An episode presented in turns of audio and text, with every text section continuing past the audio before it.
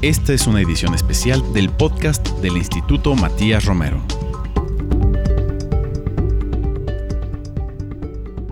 Les damos la bienvenida a quien nos escucha por las distintas plataformas digitales del Instituto Matías Romero en nuestro programa Las Relaciones Internacionales de México. Nos saluda Alejandro Alday, director general del instituto. El día de hoy vamos a hablar en nuestro programa sobre un tema pues, realmente importante para los mexicanos en los Estados Unidos. Se trata de la diplomacia consular que se ha vivido y se ha modificado durante la pandemia del COVID-19. Como ustedes saben, una de las obligaciones tradicionales de los estados históricas es la de asistir a la población que se encuentra fuera de sus fronteras, a sus conacionales. Y en el caso de México, pues esta obligación se despliega a través de la enorme red consular que tiene nuestro país en los Estados Unidos, donde reside una gran cantidad de mexicanos. A raíz de la pandemia de la COVID-19, pues esta labor se ha multiplicado para nuestros consulados, quienes interrumpidamente han continuado con la asistencia a la comunidad mexicana que ha sido afectada por esta enfermedad, no solo por la salud, sino también por aspectos legales, aspectos laborales, económicos, sociales, etcétera, toda una gama de actividades que han sido trastocadas por la pandemia. Y el día de hoy vamos a hablar sobre una situación en particular eh, que se ha vivido en el estado de Nueva York, uno de los estados con el mayor número de casos de COVID-19 en los Estados Unidos y que además cuenta con una gran comunidad mexicana que reside ahí pues ya de larga data. Y para ello tenemos el gusto de compartir el programa con el doctor Jorge Islas López, quien es el cónsul general de México en Nueva York. Cónsul, te damos eh, las gracias, la bienvenida al programa. Estamos encantados de que estés con nosotros. Al contrario, estimado Alejandro, te agradezco mucho la oportunidad de platicar con el auditorio del Instituto Matías Romero en estas jornadas de difusión y qué bueno que podemos reflexionar sobre un tema que es muy sensible y muy importante por varias razones. La primera de ellas porque genera información y también invitamos a que genere conciencia de la muy sensible responsabilidad que tenemos toda la red consular para apoyar a los connacionales en una circunstancia que nos avasalló Alejandro, literalmente. Nunca nadie se pudo imaginar la tremenda forma en cómo se iba a expresar el COVID-19 en cuanto al impacto en salud y en cuanto también a los efectos colaterales en temas económicos. Así que encantado de platicar contigo y tu auditorio. Pues justo sobre esos temas vamos a ir desarrollando eh, el programa. Me gustaría partir de lo siguiente. Hasta hace poco eh, el estado de Nueva York era el estado con el mayor número de contagios de COVID en los Estados Unidos. Tenía, durante el mes de julio se registraron 414.405 contagios y pues es uno de los estados con el mayor número de muertes, si no es que el mayor número de muertes. ¿Cómo se ha vivido esta situación en, Nueva York? Sabemos que por parte del gobierno del estado, el, gobernador Cuomo ha desplegado eh, una serie de, acciones muy importantes, pero desde el ámbito consular, ¿cómo lo han vivido, Consul? Es eh, una situación muy difícil y muy compleja porque hay componentes que van desde la parte consular, institucional, hasta aspectos de orden social y yo, por supuesto, diría cuestiones de orden personal desgarradores. La gran mayoría de nuestras paisanas y paisanos que lamentablemente se contagiaron y que fallecieron por razón de las restricciones sanitarias, la autoridad fue rebasada claramente por el nivel de contagios, colapsaron los hospitales, colapsaron las agencias funerarias y colapsaron las morgues, al nivel tal que eh, aquí en el área de Manhattan, en donde está la sede consular, enfrente del hospital eh, Mount Sinai, en la enfrente de la Quinta Avenida, yo personalmente lo vi porque yo trataba de hacer ejercicio todos los días a pesar de, de las circunstancias, cómo pusieron carpas en el Central Park, pues es inimaginable para albergar ya el número de personas que iban falleciendo y que los tenían que ir poniendo, digamos, como en eh, morgues móviles. Entonces se vivió dramáticamente, la mayor parte de nuestra comunidad murieron solos y aislados por restricciones sanitarias, entonces el impacto por sí es muy difícil, muchos de ellos jefes de familia. Gran parte de las personas que fallecieron, te comento Alejandro, de nuestra comunidad son hombres y muchos de ellos eran los jefes de familia. Entonces, el impacto en lo personal, pero también en lo familiar y en lo económico, se fue el principal generador de las economías de las casas. Más hay que agregar que hay un efecto colateral económico devastador, la gente se quedó sin empleo.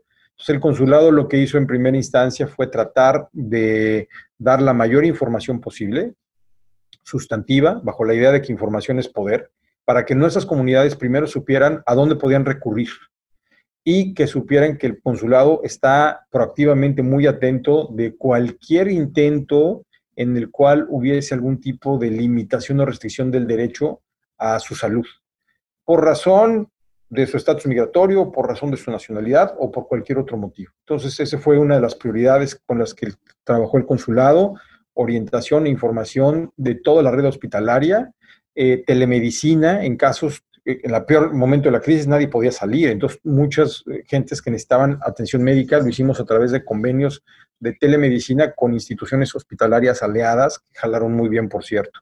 No es lo mismo que tú en inglés puedas expresar tu malestar a que lo digas en español, entonces tuvimos médicos en español que nos ayudaron y eso creo que eh, ayuda mucho.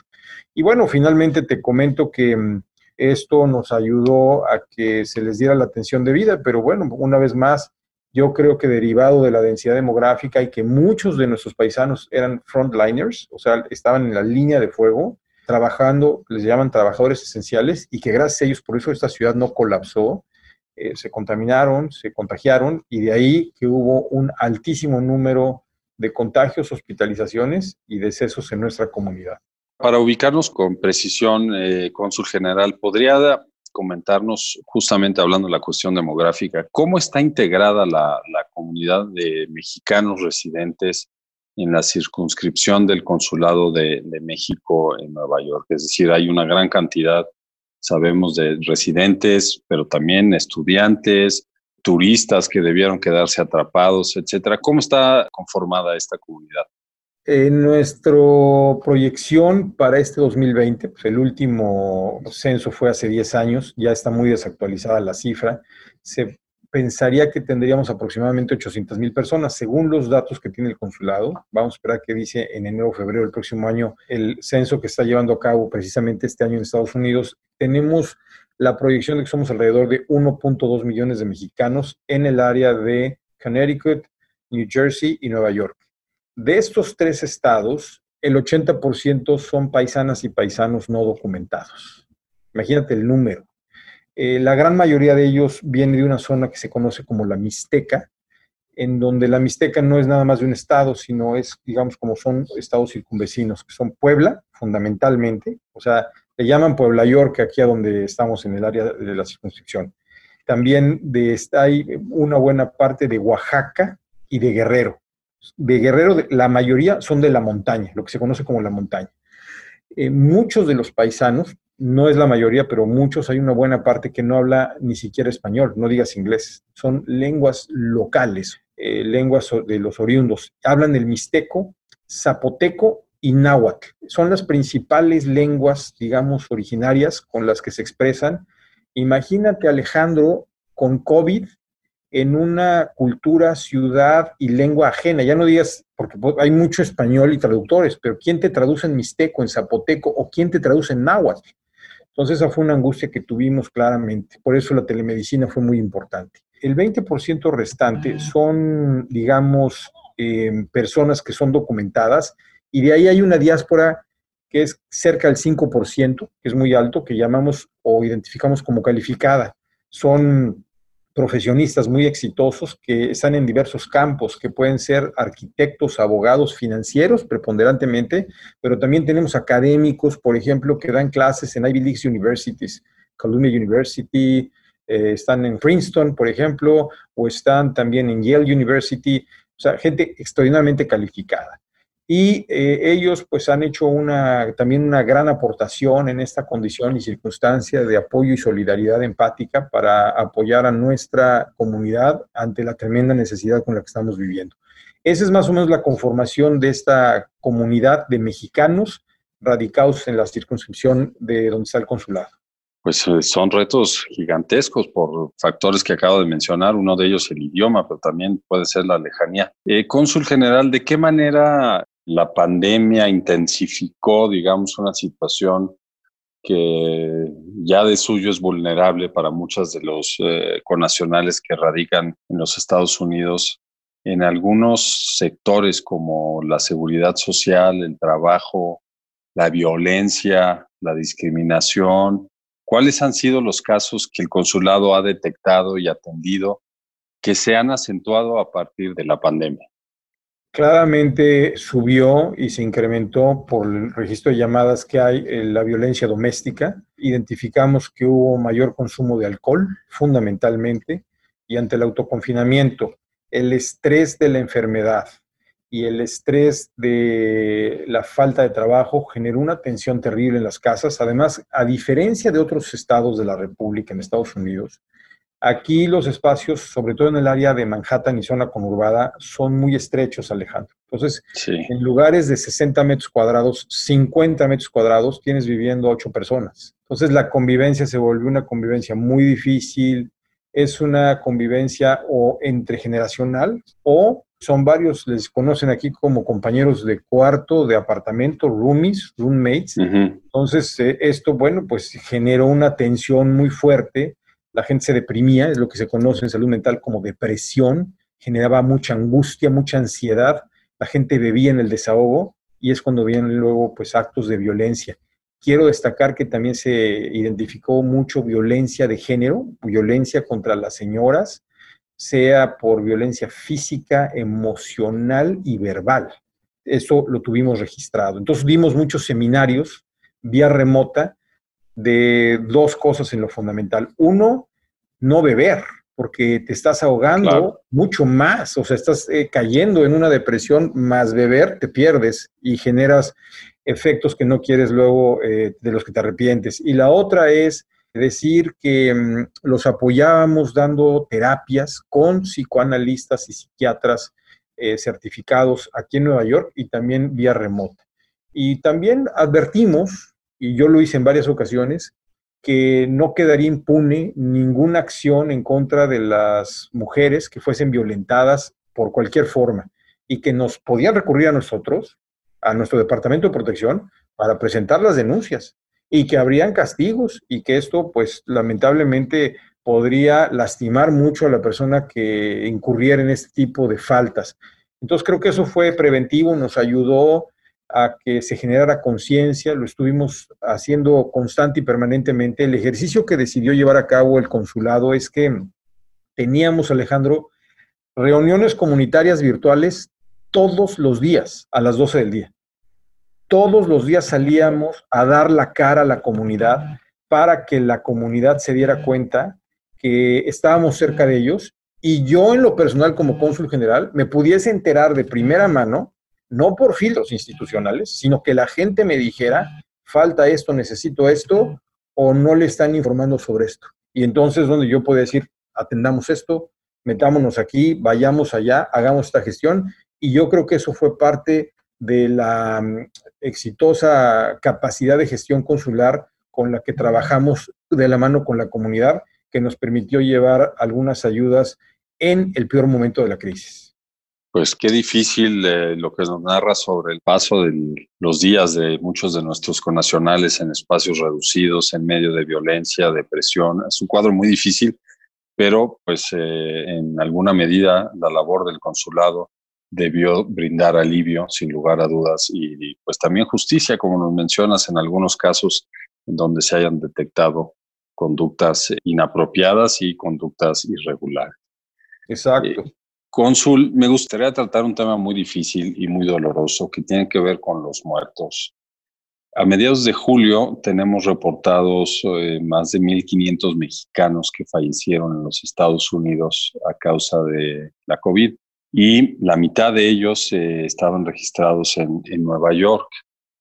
¿Qué retos eh, representó para el consulado esta situación pues inédita por la gran cantidad de personas que perdieron la vida a manos de la enfermedad. ¿Y qué tipo de atención y apoyo se les ha dado a los familiares en relación con la pérdida de vidas humanas? Esto creo que lo hemos visto en algunas imágenes, pero me gustaría contextualizarlo también desde la ciudad que ha registrado el mayor número de, de conacionales que perdieron la vida por la pandemia. Así es, Alejandro. En realidad la cifra es más de la mitad de los fallecidos por COVID-19 en Estados Unidos solamente fallecieron en la zona de Manhattan y zona conurbada. O sea, fue devastador, como si fuesen cifras literalmente de áreas en altos conflictos bélicos, o sea, cifras espantosas. Em, bueno, lo que hicimos eh, básicamente fue inmediatamente dar información, pero al principio te quiero decir que las cifras y los apoyos económicos con los que nosotros contábamos eran los que son presupuestados anualmente.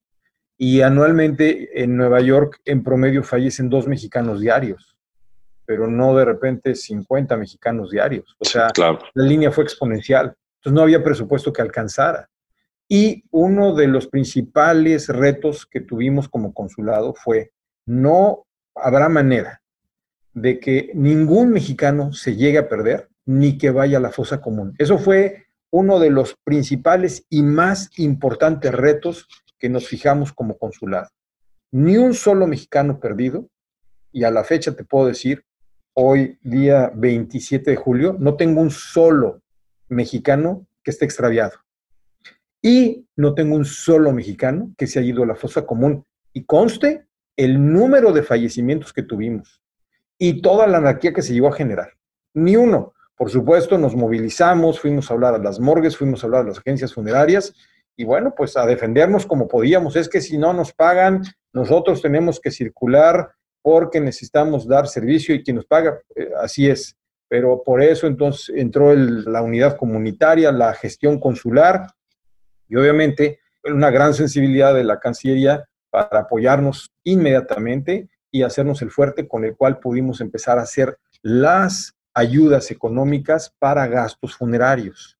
Y esto ayudó mucho porque empezamos a pagarles a las agencias funerarias y con esto pues se respetó y se dieron cuenta que el Estado mexicano por vía de la Cancillería implementado por el consulado estaba atento de su comunidad. Y es muy diferente que vean a una familia a que vean que está respaldado por su gobierno. Y creo que esto ayudó mucho y generó un efecto de expansión en las agencias funerarias. El tema más complicado ya no era nada más las ayudas, porque las ayudas estaban dando y empezamos a tramitarlo. El tema es que de repente se empezó a acumular cuerpos y cuerpos y altísimas restricciones sanitarias. Te pongo un ejemplo, eh, Alejandro. Para mandar y trasladar un cuerpo de la agencia funeraria a un lado, en el peor momento de la crisis, se requerían de permisos sanitarios especiales. No te quiero decir para hacer el traslado en avión, imposible. Entonces se privilegió mucho la política pública, que esta es local, de la cremación de los restos, pues para proteger en términos de salud pública a todo el entorno derivado del altísimo nivel de contaminación que tuvimos en Nueva York. Y los paisanos, creo yo que sensatamente, solidariamente y pragmáticamente le entendieron y en contra de usos y costumbres, porque nosotros mexicanos, el tema de los servicios eh, funerarios, velamos a nuestros muertos, a nuestros fieles difuntos, como le dicen aquí los paisanos. Los velamos toda una noche en cuerpo entero y empieza todo este proceso de usos y costumbres religiosos en donde viene luego un novenario, etc. Nada de eso se podía porque habían restricciones. No habían velatorios, no habían velaciones de los paisanos. Se cremaban y se les mandaban a los paisanos a sus casas. El problema es que esto se empezó a acumular al grado tal que decían, necesito hacer el traslado de restos, es un ejercicio de un derecho, ¿cómo me van a apoyar? Apoyas cuando es posible, fáctica, material y presupuestalmente, pero el presupuesto te lo autoriza el Congreso una vez al año y te lo autoriza sobre la base del cálculo que tienes más o menos eh, sobre las cifras que año con año se repiten, pero no con líneas exponenciales como las que tuvimos. Una vez más, gracias al apoyo de la Cancillería, se logró gestionar dos aspectos muy importantes. Uno, que se hiciese un traslado, y perdón por decirlo, masivo de urnas con cenizas de los seres queridos que fallecieron por COVID. Estamos hablando de 250. Llegaron 245, recibimos 250. En el número que yo tengo registrado, es el traslado de restos más grande en la historia de México que se haya hecho para internar a nuestros seres queridos que fallecieron o a los seres queridos que fallecieron por COVID. Y se lo llevó un avión de la Fuerza Aérea Mexicana y muy importante, hubo un excelente ejercicio de coordinación con los distintos órdenes de gobierno y los distintos niveles de gobierno. ¿Qué quiero decir? Hubo coordinación con los municipios, hubo coordinación con los estados y hubo coordinación con la federación. De tal manera que en cuanto llegaron las urnas, se distribuyeron a todas las entidades federativas que tenían el mayor número de paisanos que tenían que ellos finalmente entregar a domicilio según correspondiese del lugar de donde eran oriundos las personas que fallecieron. Así lo hicimos con Puebla, así lo hicimos con Tlaxcala, con Oaxaca, con Guerrero, Estado de México, Veracruz, Chiapas y algunos casos ya en menor número en Morelos, Ciudad de México, Guadalajara y Baja California. Más o menos ese fue el ejercicio y creo que nos permitió despresurizar una pena muy grande que embargaba a toda la comunidad mexicana porque saben que finalmente ya regresaron los seres queridos que fallecieron de estas familias al terruño, al México lindo y querido, con su otra familia que está en México. Y como me lo dijo un paisano un día, Alejandro, ya sabemos que nuestro ser querido está descansando en paz en un lugar a donde le vamos a poder llevar flores, le vamos a poder rezar y le vamos a poder llorar. Pues qué esfuerzo tan importante el que nos acabas de describir para la movilización y la coordinación con las autoridades locales, con las familias, con las comunidades, en aras de brindar pues un último alivio a las familias de aquellos connacionales que desafortunadamente perdieron la vida. Y me llama mucho la atención el tema que mencionas de anarquía en un momento pues que realmente fue, fue crítico. en muchas partes del mundo lo vimos, pero en particular en Nueva York creo que nos dejó muy afectados en México por la gran cantidad de conacionales que la pasó mal por la pandemia. Algunos pues se contagiaron y otros tantos perdieron la vida. Entonces, pues un, reconocimiento a todo el trabajo de las instituciones y las autoridades mexicanas sobre este aspecto que nos acabas de narrar. Eh, Cónsul General, actualmente Nueva York eh, se encuentra en un proceso de reapertura en esto que en México se conoce como nueva normalidad. ¿Cómo está acompañando el consulado a la población mexicana en esta etapa? Bueno, lo estamos acompañando con información para que sepan qué pueden hacer y qué no pueden hacer, porque la nueva normalidad la voy a poner encorchetada y con comillas.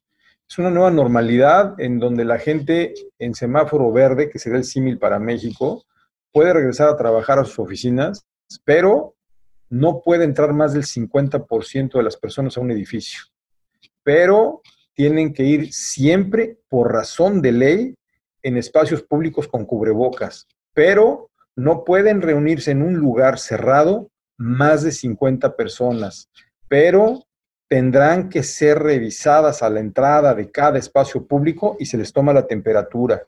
O sea, son muchos asegúnes, Alejandro. Yo te diría que esta nueva normalidad es una nueva normalidad anormal porque no vamos a regresar por el momento, hasta en tanto no haya cura o vacuna, al estado en donde nosotros pensábamos que la vida era una y esta estaba dada. Ahí nos dimos cuenta de la fragilidad con la que vivimos y quiénes somos en este contexto del universo y del mundo. Esta circunstancia nos ha ubicado para saber que somos muy vulnerables, que un eh, ejército casi invisible de virus puede acabar con comunidades enteras, que puede vulnerarnos económicamente de una manera eh, muy eh, fuerte. Entonces tenemos que cuidarnos a nosotros mismos. Yo te diría que el consulado en ese sentido acompaña a la comunidad para ofrecerle eh, los servicios consulares que son de por sí los con los que se justifica su presencia. Protección, y documentación, que son dos de los pilares más importantes de un consulado. En el caso de Nueva York, documentación es altísima la demanda. Nos piden matrículas eh, de identificación consular, pasaportes muchísimo, credenciales del INE, cartillas militares, actas de nacimiento, documentos notarizados o protocolizados, en donde, por cierto, yo como cónsul general y como abogado nunca me imaginé que diera fe de hechos, lo cual me hace sentir muy bien porque complementa un ciclo de vida profesional, no solamente como cónsul, sino en calidad de notario público.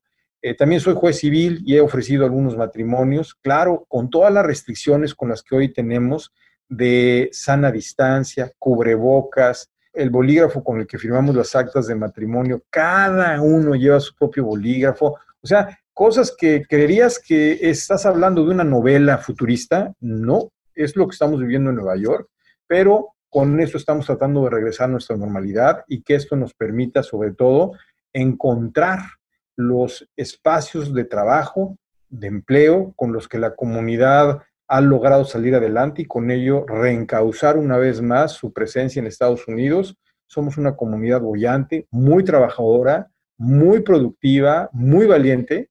Somos la comunidad que preponderantemente ha estado en la línea de fuego, trabajos esenciales y que gracias al trabajo y esfuerzo de nuestra gente, esta ciudad no colapsó.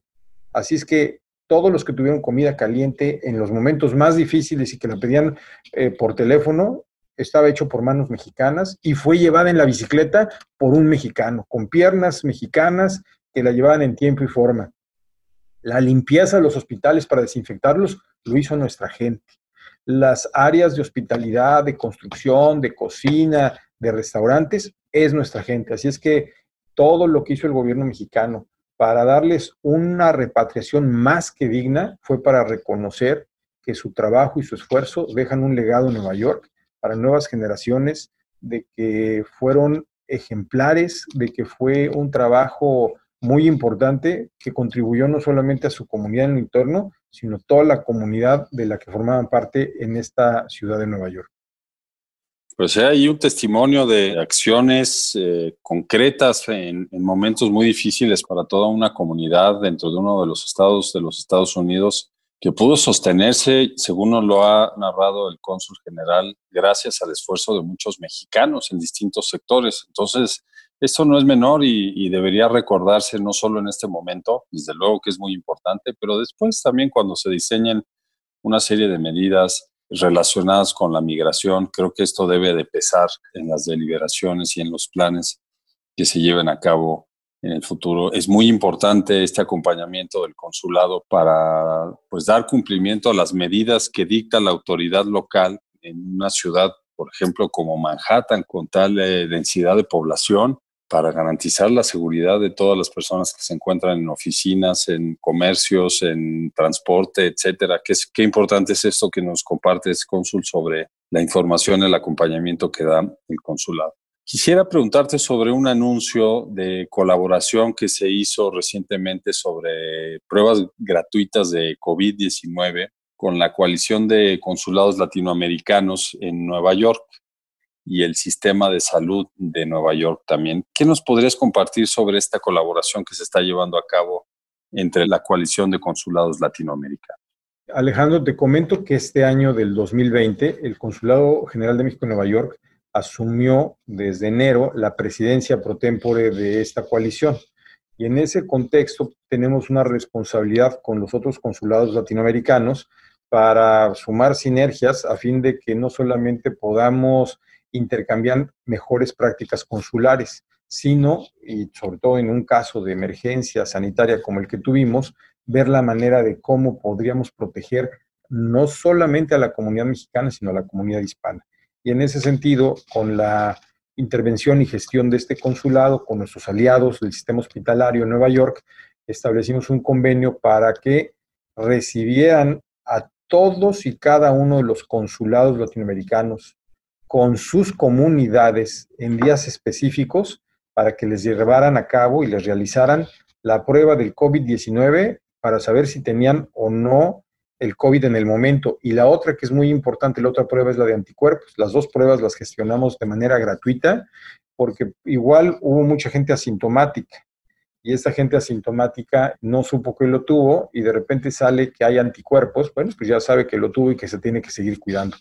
Y por el momento ya llevamos más de la mitad, somos 18 miembros de esta coalición, estamos hablando que ya nueve de estos consulados han tenido estas pruebas, están muy contentos, reconocen mucho la labor de gestión consular que ha hecho el consulado mexicano para incorporar a todas las comunidades hispanas. Esto también habla de que hemos hecho gestión social con líderes comunitarios de otras diásporas para que protejan e inviten a que sus propias comunidades se hagan el examen, porque acuérdate que es muy importante hacer exámenes masificados y amplificados, porque es la única manera de saber cómo están las cosas y cómo puedes ir reduciendo el nivel de cadena de contagios, que es lo que afectó a muchos estados, concretamente al estado de Nueva York.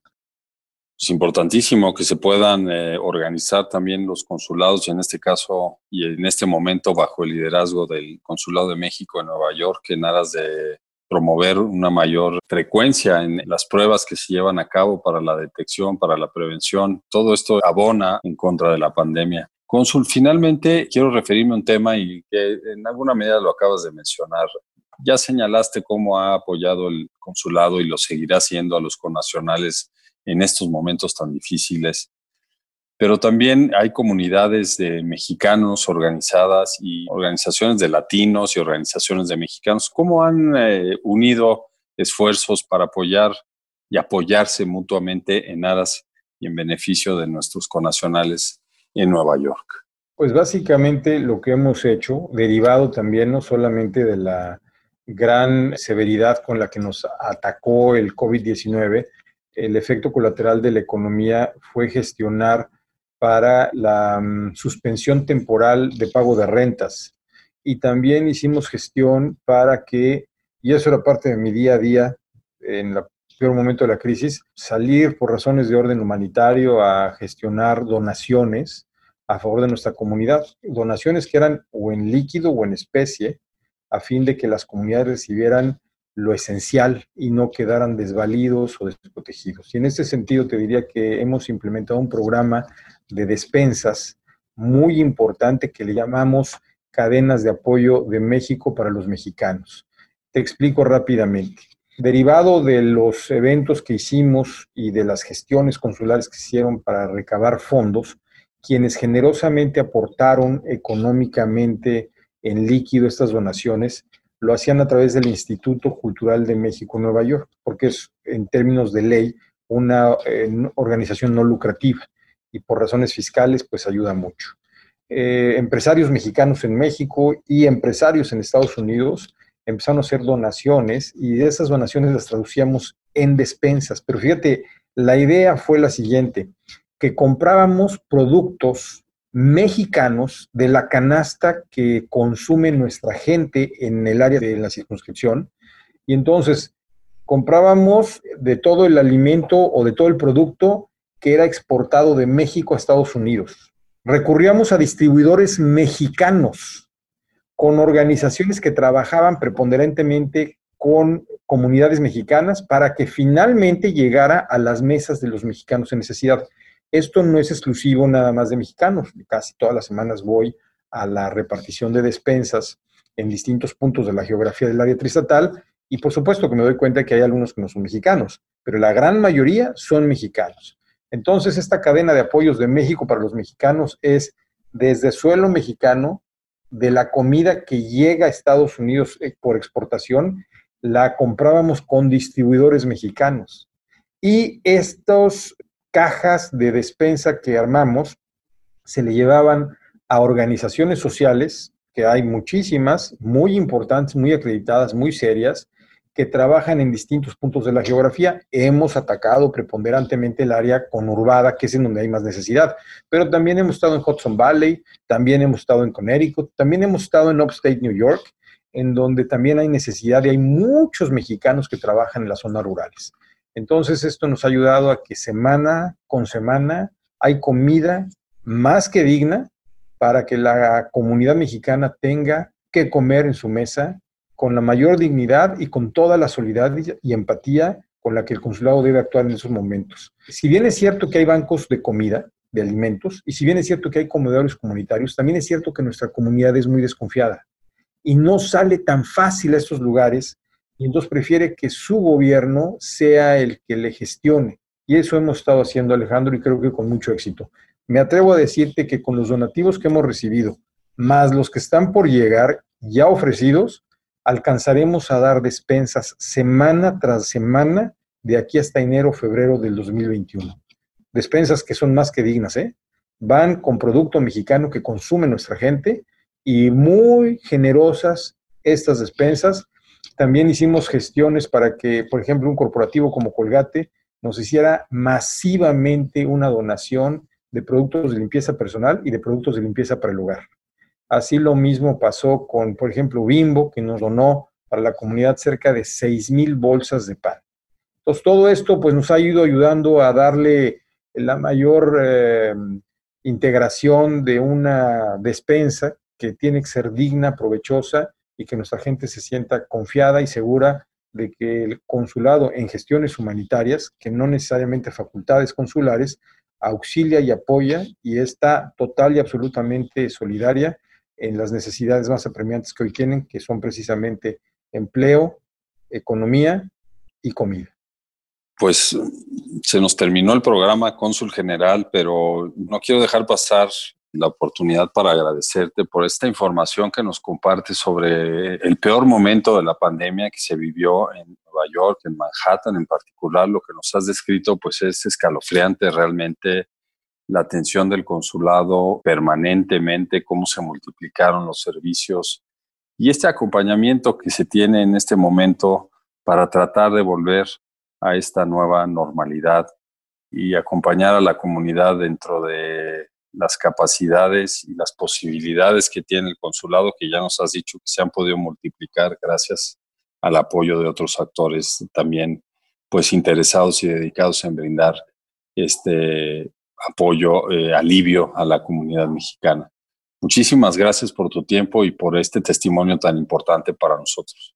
Al contrario, Alejandro, muchas gracias por la oportunidad de platicar contigo y tu auditorio. Y no quiero dejar de mencionar que mucho de esto también fue posible porque cuento con un equipo de colaboradores no solamente eficientes, sino muy valientes, todos dispuestos a servirle a México y a los mexicanos en el área triestatal a sabiendas de que Nueva York era el área más contaminada del mundo. El epicentro de la pandemia está en Manhattan y siempre que requerí que tuviesen presencia física, se trasladaban. Digamos, decirlo ahora como anécdota, dirías, bueno, es su trabajo. No, no es tan fácil. Subirse al metro, caminar en la calle, este, entrar a lugares muy complicado. Funcionarios del SEM y no del SEM, tanto empleados consulares como los eh, miembros del SEM permanente y no permanente, todos con una gran actitud, con una gran convicción y sobre todo una gran pasión de servirle a su país y a su comunidad en Nueva York. Así es que yo doblemente orgulloso por esa oportunidad. Así es, y pues hace extensiva el agradecimiento y el reconocimiento también por parte de nosotros desde México y los hemos visto con esa gran vocación de servicio a los conacionales, en este caso en Nueva York. Le agradecemos al cónsul general Jorge Islas por su participación en el programa Las Relaciones Internacionales eh, de México y también pues agradecemos especialmente a usted, a nuestro auditorio, por la atención que nos brinda. Los invitamos a que nos escuche a través de las plataformas Spotify y SoundCloud del Instituto Matías Romero, así como en la página web y en las redes sociales, donde tenemos este programa y todos los demás a su disposición. Quiero agradecer finalmente a la producción del programa que estuvo a cargo de Ana Teresa Sáenz, la realización de Jorge Escamilla y la operación técnica de Gilberto Díaz. Hasta la próxima, se despide de ustedes Alejandro Alday, director general del Instituto Matías Romero. Esta fue una edición especial del podcast del Instituto Matías Romero.